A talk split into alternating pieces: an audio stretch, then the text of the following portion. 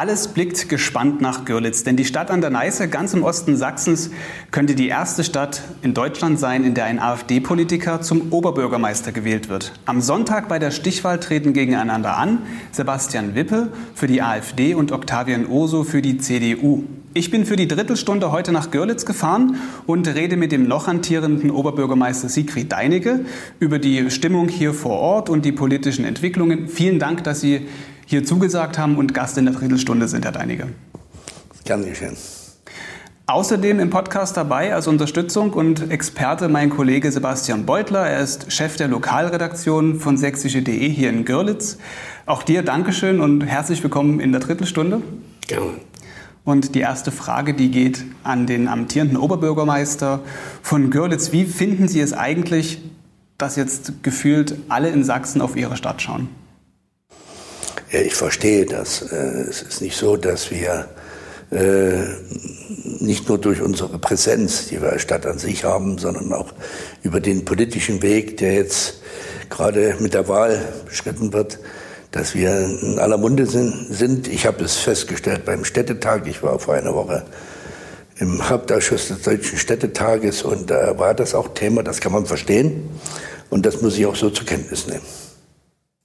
Vor sieben Jahren sind Sie hier in Görlitz unter dem Motto, in Görlitz muss mehr Zug rein angetreten, wurden gewählt, von, äh, waren gestellt von einem breiten Bündnis. Ähm, also Sie sind nicht für eine Partei angetreten, sondern ein breites Bündnis stand hinter Ihnen. Ähm, in Görlitz muss mehr Zug rein. Haben Sie das geschafft? Ich denke schon. In der Frage äh, gibt es ja eine gewisse Beziehung. Äh, Zug, mehr Zug rein. Ich habe eine Geschichte als Waggonbauer, als Unternehmer in diesem Bereich. Und da hat sich das angeboten und es ging auch darum, dass wir die Verwaltung äh, so aufstellen, dass sie sehr aktiv arbeitet, dass sie sich wahrnimmt als Service, als Dienstleister und nicht nur verwalten, sondern auch gestalten. Verwalten ist so ein sehr belegter Begriff, der mir nie so gefällt. Das ist das eine und natürlich auch in der Stadt die Entwicklung, die jungen Menschen, die wir haben, die vielen Bürger, die selber aktiv sind. Das ist schon gelungen und unabhängig davon äh, war einer der wichtigsten Punkte, die Stadt zu öffnen. Die Stadt zu öffnen in ihrer Wahrnehmung, in ihrer Kommunikation. Das begann schon beim Landkreis, ging über das Land, über den Bund und in Brüssel war ich auch unterwegs. Also wir, wir sind offen geworden, wir sind in Gesprächen, gestalten Themen mit. Das habe ich mir vorgestellt und das ist so auch gekommen. Ähm, Sebastian Beutler, jetzt hier als Chef der Lokalredaktion, hat es natürlich als journalistischer Sicht äh, alles begleitet und gesehen. Wie siehst du die vergangenen sieben Jahre oder vielleicht fasst man den Bogen noch etwas weiter, so seit der, der Wiedervereinigung? Was hat sich in Görlitz getan? Naja, das ist, glaube ich, nicht zu vergleichen mit der Lage von 1989, 90, wo wenn man auf den Straßen vorbeigegangen ist, an den Häusern, man aufpassen musste, dass einem nicht zu viel auf den Kopf fehlt. Nicht? Heute ist das ganz anders. Görlitz ist, glaube ich, so hell, so schön wie nie zuvor in seiner ganzen Geschichte. Seit 940 Jahren in diesem Zustand gibt es diese Stadt, gab es sie nie. Es ist viel gebaut worden, es ist auch in der Infrastruktur viel gemacht worden, es ist in den letzten Jahren noch viel an sozialen Gruppen, ähm, die sich einbringen wollten, dass sie das Gefühl hatten, das können sie auch. Dieses Signal ist gegeben worden. Manchmal hätte ich mir gewünscht, dass ein bisschen mehr auch die Leute mitgenommen worden wären, dass man mehr kommuniziert darüber hätte, warum, wie, was gemacht wird. Ich glaube, da wären manche vielleicht auch Enttäuschung, die wir jetzt bei der Wahl wieder sehen, äh, zu vermeiden gewesen. Ähm, die Lage an sich an, äh, ist allerdings, äh, glaube ich, nur schwer zu beeinflussen gewesen. Nun ist es ja so, dass ähm, hier in, in, in Görlitz, aber auch jetzt in anderen Städten in Sachsen, auch die Kommunalwahl hat es neulich äh, gezeigt, also die Kommunalwahl hat es auch gezeigt, äh, dass viele Menschen inzwischen ähm, nicht mehr die, die etablierten Parteien wählen, sondern eben ähm, auf die AfD setzen, dass sie vielleicht auch jetzt Grüne wählen. Also irgendwie so eine Wechselstimmung da ist, ein Politikwechsel gewollt ist. Wenn ich jetzt aber höre, wie zum Beispiel in Görlitz, wo so viel gemacht worden ist, ähm, wie lässt sich diese, diese, dieser Wechselwille denn dann aber erklären? Das, das würde ich gerne mal von, von Ihnen wissen, Herr Deinige, vielleicht. Also die Frage der Bewertung der, der Parteien und der, äh, der Personen, die handeln, das werde ich nicht tun. Dazu habe ich eine Neutralitätsverpflichtung und die werde ich auch einhalten. Äh, wenn man über Politik redet und nicht über Parteien, dann, dann ist Veränderung ja immer angesagt. Und äh, da würde ich mir auch wünschen, dass eine gewisse Trägheit in den Parteien wäre. Sie haben gesagt, die Grünen haben jetzt Aufwind genommen. Ja, sie haben sich auch verändert. Und äh, Veränderung, politische Veränderung in etablierten Geschäften, die ist immer möglich. Das muss man bloß tun. Sebastian, vielleicht nochmal die Frage an dich. Ähm, Veränderung findet also auch in den Parteien statt, Herr Deinecke, das stimmt. Ähm, aber dieser Wechselwille ist ja auch immer so ein bisschen begleitet von, von, von Protest, von, von Unzufriedenheit. Ähm, welche, wieso können Görlitzer unzufrieden sein? Warum sollten sie das sein? Ja, das ist ja die spannende Frage, worauf die Politik auch bislang keine richtige Antwort, glaube ich, weiß. Jedenfalls, wenn man fragt, gibt man 100 Antworten. Also auf Veränderungen oder dass sie Veränderungen machen wollen, das hatten ja nicht nur die AfD im Munde geführt, sondern auch das Team Schubert in der äh, Wahl. Und das ist jetzt auch so ein bisschen das Problem bei der Stichwahl, ne? weil das Team Schubert ja offiziell einen Kandidat äh, durchaus jetzt Herrn Urso unterstützt. Ähm, die hatten immerhin auch 28. Die hatten auch 28 Prozent, aber er ist eigentlich nicht der, den sie gerne haben wollen. Und jetzt ähm, ist die große Unsicherheit, die, glaube ich, über diesen Wahlgang am Sonntag liegt, wird es doch dazu kommen, dass das, die Wähler des Teams Schuberts in der Mehrheit Herrn Urso wählen, obwohl sie eine große, glaube ich, Distanz zu ihm haben. Auf der emotionalen Schiene spielt sich das, glaube ich, ab. Oder bleiben sie zu Hause oder was machen sie sonst? Mhm. Ich mache gleich nochmal weiter bei dir, Sebastian. Du warst ja auch ähm, vor einer Woche, vor ein bisschen mehr als einer Woche, hier im Görlitzer Theater bei einer ähm, Diskussionsveranstaltung, bei einer Podiumsdiskussion, die du auch moderiert hast. Ähm, kannst du kurz mal die Stimmung dort beschreiben und wofür jetzt welcher Kandidat eigentlich steht, wenn hier am Sonntag Stichwahl ist? Also das Haus war voll, 400 Leute. Aber es war eine sehr aufgeheizte äh, Stimmung, eher einem Bierzelt äh, ähnlich. Ich habe das äh, zehn Tage vorher, als Herr Meuthen von der AfD in der Kulturbrauerei war, schon gesehen und erlebt. Da wird reingerufen, da wird ähm, Stimmung gemacht, da wird ähm, ja, alles Mögliche äh, aus dem Publikum erzählt, sodass das Gespräch eigentlich gar nicht so richtig in Gang kommt. Also das ist schon eine schwierige Situation, emotional und gedanklich, die da stattfindet im Moment in der Stadtgesellschaft. Und wofür die beiden stehen, ähm, Herr Wippel ist ähm, jetzt von seinen Ansichten und dem, was er im Wahlkampf vertreten hat, nun wirklich nicht äh, extrem. Das kann man nicht sagen. Man weiß aber immer nicht, was kommt sozusagen und was steht hinter ihm. Von, seinen, von den Extremen in seiner Partei hat er sich offiziell nie losgesagt. Und wer seine Bewerbungsrede auf dem Landesparteitag für den Listenplatz 5 zur Landtagswahl anschaut, die auf YouTube zu sehen ist, der sieht auch, dass äh, auch Herr Wippel in gewissem Umfeld dann zu durchaus martialischer Rhetorik äh, in der Lage ist. Ähm, Herr Urso hat selbst gesagt, er wollte einen Gegen ähm, Kandidat eigentlich, also nicht ein Kandidat sein, wie man ihn von der CDU kennt, ähm, durchaus auch mit seiner ganzen Geschichte des Migrationshintergrundes etc. hat sich dann im ersten Wahlgang und im Wahlkampf sehr auf Sicherheit äh, fokussiert, wobei er das nicht so eng sah wie eigentlich wie nur Überwachungskameras an der Grenze und so weiter, sondern auch Sicherheit im Leben durch Arbeit, durch Familie. Aber das kam ein bisschen zu kurz und Insofern ähm, ist das dann sehr fokussiert worden. Jetzt versucht er ein bisschen, ähm, um auch neue Wählerschichten zu gewinnen, das wieder zu etwas zu öffnen, hat ein Zwölf-Punkte-Programm vorgelegt. Man wird jetzt sehen, äh, was er am Ende, ob das reicht, um sozusagen die, die im ersten Wahlgang ihn nicht gewählt haben, stärker auf seine Seite zu ziehen. Also wenn ich das jetzt mal auf den Kern äh, zu, also zusammenfasse, es geht viel um Sicherheit in diesem Wahlkampf zwischen den beiden. Ähm, nehmen wir den Sicherheitsaspekt einmal raus. Wie sehen Sie Görlitz? Ist es eine sichere Stadt, Herr Deiniger?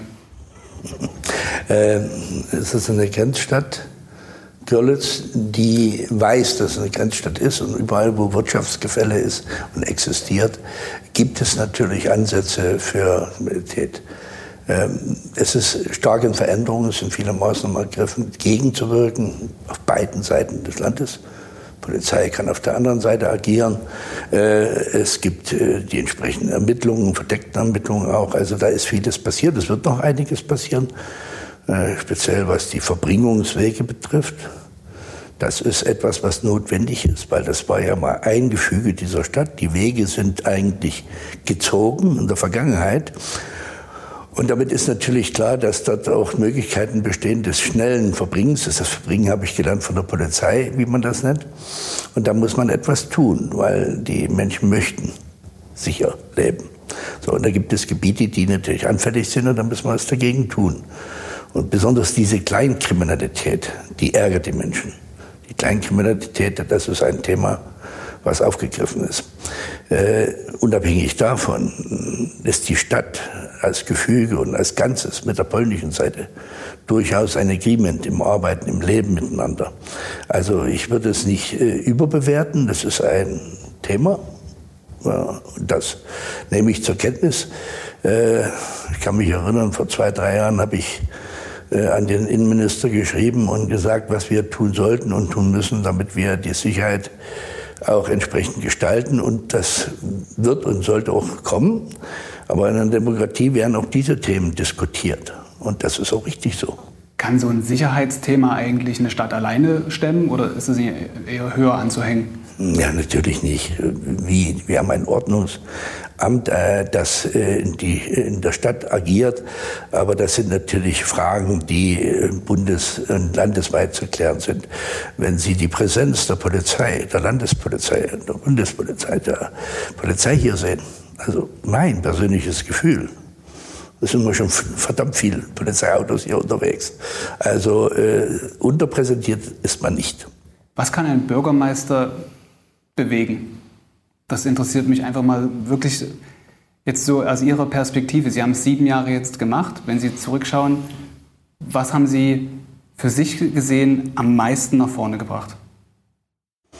Ähm, ich werde, ich werde eine Pressekonferenz geben, wo ich äh, respektive, also ich werde äh, darüber berichten, was waren die Themen. Man hat ja ein Wahlprogramm. Ich wüsste jetzt nicht, was aus meinem Wahlprogramm nicht angepackt ist, wo die Vektoren gelenkt sind. Es sind viele Fragen, nicht alle sind zu Ende, aber auf dem Weg. Die Vektoren stimmen, darüber werde ich berichten in der Pressekonferenz. Aber vielleicht ein Thema der Offenheit, der Kommunikation, der Umgangsform miteinander in der Politik, in der Wirtschaft. Das spürt man nach außen. Äh, das ist äh, eine wichtige Thematik, äh, die Begegnung der demografischen Entwicklung war eines der wichtigsten Themen. Ich habe meiner Anfangszeit ein Bild gezeigt, wie die Wechsel passiert. Das war in meiner Amtszeit ist die Schere auseinandergegangen. Hat sich andersrum entwickelt. Das heißt, wir haben viele Altersabgänge und wir haben wenig Jugend, die nachzieht. Also dem musste man begegnen, strategisch. Die Jugend hören, mit ihnen reden und zwar auf Augenhöhe sich auch mal sagen lassen, das funktioniert nicht, was du tust. Und diese Diskussion wurde angenommen. Wenn Sie in den Netzen schauen, was die jungen Leute sagen, will ich nicht die Politik meinen, sondern die Wahrnehmung der Stadt, die Gestaltung, der Wille, hier zu sein, war noch nie so offen. Da muss man was dafür tun. Das muss nicht immer der ideale Weg sein. Man muss, man muss mit den Leuten, mit den Menschen reden, dass man diese Entwicklung nimmt. Denn ich sage immer, äh, ich muss mich um die jungen Leute kümmern, ja, weil die Alten laufen mir nicht weg. Die Jungen laufen mir weg. Und äh, das war so ein Punkt, wo ich sage, das ist wichtig. Und äh, was mir ganz besonders wichtig war und was auch funktioniert hat und wahnsinnig viel Aufwand und Zeit gekostet hat, ist aber die Bürgerbeteiligung. Das ist ein, ein, eine Gestaltung der, der Gespräche mit den Bürgern, die ich bis auf, glaube, zwei Sitzungen habe ich nie teilgenommen. Und ich hatte immer meine Amtsleiter dabei. Und ich kann sogar nicht mehr erzählen, in den letzten zwei, drei Jahren, wie viel das waren, äh, wo wir mit den Stadtteilräten ins Gespräch gekommen sind, wo wir äh, über Themen gesprochen haben, die lokal sind, die man auf, dem, auf der nächsten Höhe gar nicht sieht. Also derjenige vor Ort, der weiß am besten, wo der Weg problematisch ist, wo der, der Schnee geschrieben wird, wo was passieren muss, wo man was aufbauen muss, wo man verweilen will äh, und überhaupt auch über die Gespräche so äh, Kontakt hat und fühlt, was die Menschen bewegt. Das war mir sehr wichtig. Das ist auch gelungen. Das ist noch gar nicht zu Ende. Da gibt es noch viele Stufen äh, der Öffnung bis in die Haushaltsdiskussion rein und so weiter. Da ist noch vieles zu tun. Aber das ist auf dem richtigen Weg. Und ich merke auch, dass die sich wirklich kümmern um ihren, Stadtteil. Ich hatte ein wunderbares Erlebnis, weil sie sagt Unzufriedenheit. Ich war gestern bei einem Musterexemplar von, von so einer Gestaltung, die ich gar nicht eingegriffen habe. Wir haben, ein Bürgerrat hat vor einem Jahr vorgeschlagen, einen äh, Spielplatz zu verändern. Da müsste mal erneuert werden, da müssten neue Gestaltungen rein. Hat der Bürgerrat vorgeschlagen, Schreiben gemacht und so weiter. Und haben wir festgestellt an dem Reden, ja, da ist Handlungsbedarf, aber der Bürgerrat mit seinem Geld, war übrigens auch ein Novum, die haben Geld, äh, kann das nicht stemmen. Das waren am Ende 69.000 Euro. Und gestern habe ich das erlebt. Und da war die Verwaltung wurde gelobt. Der Bürgerrat hat die Idee gehabt. Ein Verein war mit dabei, der das unterstützt hat. Äh, alle waren zusammen, haben diesen Spielplatz eröffnet. Die haben zwischenzeitlich vorgestellt, den Kindern vorgestellt, wie das gestaltet wird, wie man das machen kann. Die Ideen kamen. Der Bürgerverein hat jetzt noch äh, für eine Bobbycar-Linie eine Tankstelle aufgebaut. Ich habe sowas, äh, das ist so äh, ein schönes, ein schönes Gefühl am Ende deiner Amtszeit, mal etwas zu erleben, was so funktioniert, wie es funktioniert. Es wird immer diskutiert, es gibt immer andere Ideen. Aber dass alle gemeinsam in vielen Runden zu dem Ergebnis gekommen sind, das war ein schöner Tag gestern, das muss ich mal sagen. Das war so richtig ein gutes Erlebnis, wo alle miteinander äh, gestritten haben, aber am Ende ein tolles Ergebnis kam. Sie sind ja vor sieben Jahren angetreten, ohne große Erfahrung in Verwaltungsdingen. Sie sind dann ins Amt gekommen und haben das alles erlebt und erleben müssen, was sozusagen mit einer deutschen Verwaltung in Verbindung steht. Wie stark prägt denn so ein Amt den Amtsinhaber? Wie stark, wie groß sind denn die Möglichkeiten selbst und äh, wie viel ist man getriebener anderer Dinge? Also es gibt, mal vom Grundsatz angefangen, ich komme aus großen Konzernen, ein großer Konzern und großer Verwaltung. Die unterscheiden sich nicht allzu sehr. Es ist ziemlich aufwendiges Gefüge. Dann das erste, was ich gelernt habe, ist, dass Pflichtaufgaben existent sind. Die sind einfach da, die muss man erledigen. Das gehört zum Geschäft einer Verwaltung einer Stadt. Und dann gibt es freiwillige Aufgaben. Und ich fand manche freiwillige Aufgabe wichtiger wie die Pflichtaufgabe. Aber es ist nun mal so, das ist die Regel, das sind die, die, die Gesetze, die man erfüllen muss. Aber andererseits gibt es eben freiwillige Aufgaben, die auch Geld kosten, aber die eine Stadt viel mehr prägen. Das habe ich gelernt. Ich bin auch mit einem, das ist aber seit Jahrzehnten mein Spruch, äh, den ich nicht selber geprägt habe übrigens, denn von jemand anderes kommt, aber ich setze in der Führung auf 51 Prozent soziale Kompetenz und 49 fachliche Kompetenz. Das hat damit zu tun, wenn man führt, muss man, muss man Menschen bewegen, begeistern, mitnehmen. Und dieses, diese Kombination, die setze ich natürlich auf ein hohes Level. Das habe ich in der Industrie so gemacht, aber ich habe immer dafür gesorgt, dass, äh, dass die Menschen, die hier führen, diese Kompetenz haben, damit das Gefüge miteinander harmonisiert. Und man hat mir gesagt, in der Verwaltung kannst du das so einfach nicht beeinflussen. Das geht. Die Konsequenzen habe ich gezogen. Auch auf höchster Ebene in dieser Verwaltung, um das klarzumachen, dass ich das ernst meine. Und die Freiheit zu geben zur Arbeit, das dauert lange, Herr Böttler, Sie haben es so angedeutet.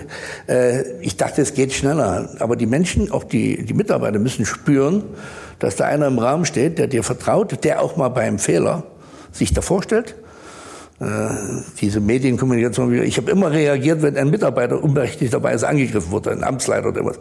Dann habe ich mich immer gemeldet und habe gesagt, so geht's die Leute. Das war rechtens. Aber äh, Verwaltung ist schon ein mächtiges Instrument. Das mitzunehmen, das dauert, sein umzugestalten als Dienstleister im Verständnis, ist, ist nicht ganz so einfach. Das dauert länger wie gedacht. Aber äh, du wirst doch nicht jeden mitnehmen. Wirst nicht jeden mitnehmen, also um Gottes Willen. Ne? Es gibt diejenigen, die da sind und eben da sind und das ist schon alles. Das schafft man nicht. Das ist aber auch normal in dieser Welt. Das ist in der Industrie übrigens nicht anders. Wenn ich Buch schreiben würde, würde ich sagen, die, die, die ähneln sich sehr stark. Wir haben auch wieder Fragen aus unserer Community geschickt bekommen. Also über Instagram, Facebook und per E-Mail sind mir Fragen zugeschickt worden. Und hier passt gerade eine ganz gut dazu. Ähm, Sie sagten, Sie haben diesen Führungsstil äh, für sich entdeckt oder den weiter ähm, hier auch in dieser Verwaltung äh, angewendet. Und jetzt scheiden Sie aus dem Amt, ein neuer Bürgermeister wird kommen. Welcher das ist, wird dann am Sonntag entschieden. Wie läuft so eine Amtsübergabe eigentlich ab? Wie viel können Sie da von sich dann auch, egal wer es wird, weitergeben? Also als ich ins Amt kam, war der Raum leer und niemand da, außer die Sekretärin. Und man schafft eine Struktur wieder, die aufgebaut wird. Man lernt auch dabei, wer kann es, wer nicht. Es ist immer gut, wenn man erfahrene Menschen hat, die die Verwaltung in sich kennen. Also wirklich das System kennen, weil du musst Sitzungen leiten, du, es gibt Gesetzlichkeiten, Vorgaben und so weiter. Das ist also wichtig, dass man jemanden hat und dann braucht man auch Vertrauenspersonen. Das ist ein schwieriger Prozess. Also diese Anlaufphase ist schwierig, weil wenn man, äh, wenn man einfach einstarten muss, ohne Information, ohne äh, Betreuung, dann muss man seine Kollegen fragen. Ich habe einen Bürgermeisterkollegen zusammensetzen, wie machen wir das und so weiter. Äh, Leute aus der Verwaltung an seine Seite ziehen und beraten, wie es geht. Äh, ich selber, und das ist jetzt mal, ich verstehe es anders, wenn ich eine, ein, einen Posten verlasse, dann mache ich geordnete Verhältnisse, weise auf Schwerpunkte hin, wir reden über die wichtigsten Aufgaben der Zukunft. Also ich werde eine Top-Ten-Liste machen, wo ich sage, das ist im Werden, weil ja vieles schon beschlossen ist, muss realisiert werden. Das ist ja nicht so, dass man alles neu machen kann. Es gibt ja einen, einen Übergangsprozess. Und so wird das ungefähr passieren. Und dann äh, werde ich nach der Wahl eine Einladung erstmal aussprechen und sagen, ich schlage dir zwei Termine vor. Wir können reden miteinander, erstmal persönlich kennenlernen. Das wird äh, im kleineren Kreis passieren und dann, äh, dann wird darüber gesprochen, wie machen wir diese Übergangsphase. Gibt es so Prioritäten, Themen, die Sie jetzt schon wissen, was Sie auf jeden Fall als wichtig empfinden für die Übergabe? Naja, es gibt, äh, es gibt eine, eine Projektliste, die zu realisieren ist. Das ist ein ganz normaler Prozess. Da ist eine Zweifeldhalle, äh, Sporthalle noch zu Ende zu bringen. Da sind noch die restlichen Arbeiten notwendig. Das muss kontrolliert werden. Äh, es gibt neue Projekte, die anzuschieben sind. Also Schwerpunkt für mich ist die Schule, die wir neu bauen. Eine, eine fünfte Oberschule. Äh, dort ist es nicht mehr einfach geworden. Vor ein paar Jahren hat sie noch sechs, sieben Millionen gekostet. Jetzt sind wir bei elf, zwölf Millionen Euro. Und äh, müssen versuchen, diese Fördergeschichten, also die Unterstützung durch Bund und Land so zu organisieren, dass wir das auch ordentlich finanzieren können. Da sind wir jetzt soweit. Also das ist ein laufender Prozess, aber für mich der wichtigste. Neue Kita-Einrichtung äh, muss auch gebaut werden. Wir haben eine Feuerwehr zu bauen. Also Alleine in den Projekten der Investitionen habe ich eine Liste. Dann gibt es aber die normale verwaltungstechnischen Fragen, wo ich sagen muss, das und das müssen wir noch, noch erledigen. Das kommt als nächstes. Sind, ist ja ein Übergangsprozess. Es sind Ausschreibungen und da muss auch Entscheidungen kommen. Sonst sind die Zeiten weg. Das heißt, auch Ausschüsse und ich habe noch weiter zu arbeiten. Das geht noch länger. Ich habe gestern erst erfahren, dass ich in den Stiftungen, äh, da bin ich noch ein paar Monate drin oder Zweckverband Sparkasse, bis sich der Prozess ordnet. Und die Aufgabe nehme ich wahr. Da werde ich nicht verschwinden, sondern die werde ich wahrnehmen, damit äh, der Übergang geordnet vollzogen werden kann. Und natürlich stadtpolitisch stehen auch einige Themen an, die zur Entscheidung sind. Äh, wir haben äh, Gespräche mit dem Bund und Land über Finanzierung als ein Thema, die Stadtteile zum Beispiel. Dort habe ich noch äh, dafür auch gesorgt, dass wir zu einer Entscheidung gekommen sind, damit wir nicht Geld riskieren. Im Bund und Land sind alle, wie immer im Leben, scharf auf Geld. Aber wir müssen es sichern und demzufolge müssen wir arbeiten, damit wir das kontinuierlich vorantreiben.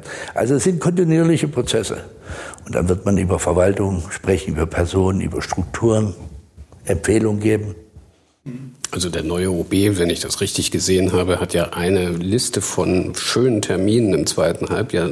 Die Einweihung ähm, dieses ähm, Mutter-Kind-Zentrums im Krankenhaus, Einweihung der neuen Turnhalle hier in Görlitz, wahrscheinlich sogar die Einweihung der Synagoge, ähm, Einweihung des äh, Jugendzentrums, soziokulturellen Zentrums. Also allein die vier kommen ja wahrscheinlich Ende dieses Jahres oder Anfang nächsten dazu. Sieben Jahre sind zu kurz, Herr Dannecke, oder? Sieben Jahre sind zu kurz. Ja, an sich sind sie zu kurz. Äh, also ich meine, es ist eine Gestaltungszeitraum, auch wenn Sie nehmen, wenn ein Kind geboren wird. Wir haben uns letztens unterhalten über unsere Kinder oder Enkel.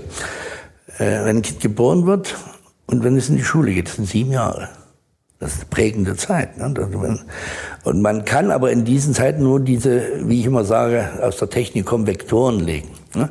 Äh, diese Vektoren werden gezeigt und die Spezialisten werden das dann austarieren. Es ist ja immer so, dass man, dass man in eine Menge von Themen reinläuft und da muss einer da sein, der dann, der auch ich war und gesagt hat, so Leute, kommt, äh, Stadthalle war so ein Thema, ne, wo alle in irgendwo einen Kessel gefangen waren, da geht's lang jetzt. Und alle haben plötzlich gesagt, okay, da geht's lang. Und auch ein Thema, das länger als die sieben Jahre einen beschäftigt dann. Natürlich, also man müsste schon eine längere Zeit, äh, wenn man ein anständiger Mensch ist, äh, agieren, um um die Linien noch sauberer zu ziehen und die nächsten Vektoren aufzulegen. Da gibt es so viel zu tun. Die Stadt ist nie fertig. Ne? Das ist ja, ist ja ein laufender Prozess. Sie haben es ja gesagt von der Geschichte. Und die Basis ist ja fantastisch hier. Kommen wir noch mal zurück zu der Wahl, die jetzt auch am Sonntag ist. Also unsere Drittelstunde geht heute auf jeden Fall in die, Nach in die Nachspielzeit. Ähm, ich würde gerne noch eine Frage zu der Wahl stellen, die jetzt am Sonntag stattfindet. Ähm, eine Frage, die uns aus der Community immer wieder ähm, zugespielt oder zugekommen ist. Ähm, in einigen Kommentaren, vor allem auf Facebook, bei uns zur Ankündigung dieser Podcast-Folge mit Ihnen, Herr Deinecke, wird die Einmischung von Hollywood-Stars in den Wahlkampf kritisiert. Da gab es ja diesen offenen Brief, wo Regisseure geschrieben haben, Schauspieler und Filmschaffende, die sich eben klar positioniert haben. Ähm, ich weiß, Sie sind, wollen neutral bleiben hier an der Stelle. Deshalb frage ich erstmal Sie, wie wichtig ist Hollywood für Görlitz? Und eine Frage an dich, Sebastian. Äh, wie empfindest du das, dass sich Hollywood-Stars dann gegen die AfD positioniert haben? Ich äh, werde in die Wahl nicht eingreifen und ich habe die Personen, die Parteien nicht, aber das heißt deswegen trotzdem nicht, dass ich nicht eine Meinung zur, zur Demokratie habe. Und wir haben ein Grundgesetz, was geht und was nicht. Und äh, äh, die Meinungsvielfalt und die Position kann man austauschen, auch von außen. Wir sind wir sind eine kleine Welt geworden. Diese Informationszüge sind so klein. Da muss jeder und kann jeder miteinander agieren. Das passiert in der Finanzwelt, das passiert überall und das passiert auch in der Kultur. Und wenn wir unsere Entwicklung sehen als Stadt, dann ist die Frage des Tourismus und die Frage auch der Filmindustrie eine entscheidende mit. Wir sind beste Location der letzten zehn Jahre geworden, in, in, in Brüssel ausgezeichnet, gegen fantastische Wettbewerber und äh, das ist schon ein wichtiger Faktor. Und äh, alle haben das Recht, sich einzumischen und zu reden. Die Frage, ob es positiv, negativ und wie es auch immer ist, ist eine ganz andere. Steht mir nicht zu, irgendjemand zu sagen, du hast dich hier nie zu melden oder dann. Äh, die Wirkung ist das eine, aber die, das Recht, das Recht hat jeder. Und Fakt ist, äh, das ist ein Punkt, auf den wir auch setzen, auf Tourismus, auf die Zukunft. Und ich habe immer so im Hinterkopf hat mir mal jemand gesagt, das ist eine sehr kluge Geschichte. Es ist nicht wichtig, was du sagst, es ist wichtig, was die anderen verstehen. Darüber sollte man mal nachdenken. Das ist auf jeden Fall ein kluger Satz. Sebastian. Ich glaube, dass allein die Diskussion zeigt, wie wichtig diese äh, für die Görlitzer diese Girlywood, diese Filmgeschichten sind. Im Guten wie im Schlechten, also in den Reaktionen niemand würde doch reagieren, wenn das einem sozusagen am allerwertesten vorbeigeht. Und dass da so ein Sturm sowohl von den AfD-Anhängern als auch von den anderen entfacht worden ist, zeigt ja, wie wichtig das ist, wie stolz man eigentlich auch darauf ist, dass Görlitz eine Filmstadt ist. Und dann emotionalisiert natürlich so ein Brief, den jeder schreiben kann auf dieser Welt, der das möchte. Und jetzt wird man mal sehen, ob das eine Auswirkung hat und welche am Sonntag. Jetzt ist am Sonntag die, die Wahl. Äh, Sebastian, wie werdet ihr die hier in Görlitz redaktionell begleiten? Diese Frage einmal noch vielleicht für unsere Nutzer von sächsische.de. Also es gibt ein, äh, ein Ticker auf sächsische.de, wo man am Tage selbst das Wichtigste erfährt, auch das Ergebnis, das diesmal ja so gegen 20 Uhr vielleicht schon bekannt ist, wenn es nicht irgendwo äh, Auszählungsprobleme gibt, was immer wieder auch möglich ist. Das muss man immer einrechnen. Aber dann werden wir berichten. Wir werden noch am Abend die ersten Berichte haben über die Partys der Parteien und natürlich das dann alles am Montag im Platt haben. Sie, Herr Deinige, wie verbringen Sie den Wahlsonntag? Äh, hängt nach der Wetterlage ab. Vermutlich werde ich mich aufs Motorrad setzen und äh, an die Luft gehen, weil Motorradfahren hat ja eine Besonderheit. Du merkst nach der ersten Kurve, dass du neben dem Auto sitzt. Ne? Du musst steuern und damit dich konzentrieren. Das ist das beste Mittel, um abzuschalten. Ich werde natürlich äh, in bestimmten Zeiten auch meine Leute, die hier von der Verwaltung arbeiten, Leute besuchen, im Wahlbüros gehen, mich informieren werde, abends dann im, im Rathaus sein, mir Rat holen, vermutlich, wie es weitergeht. Also ich werde äh, natürlich die Auswertung dann verfolgen. Es ist ja eine Wahl, die nur den Oberbürgermeister betrifft. Äh, ich stehe auf keinem Wahlzettel, also kann ich das auch tun und werde dann auch in der Zentrale sein, wenn das Ergebnis dann. Und dann werde ich die Besuche abstatten, die notwendig sind. Dann kriege ich jetzt auch mal die Kurve und ähm, mache nach der Drittelstunde plus zehn Minuten an dieser Stelle auch Schluss. Ich bedanke mich bei meinen beiden Gästen. Vielen Dank, dass es geklappt hat, dass Sie beide da waren, dabei waren. Und ich hoffe auch, dass einige Fragen aus der Community beantwortet sind. Ja, dann schauen wir auf den Sonntag. Ich bin gespannt, wie das ausgehen wird. Und vielen Dank auch fürs Anhören dieser Drittelstunde Folge. Bis zur nächsten. Tschüss.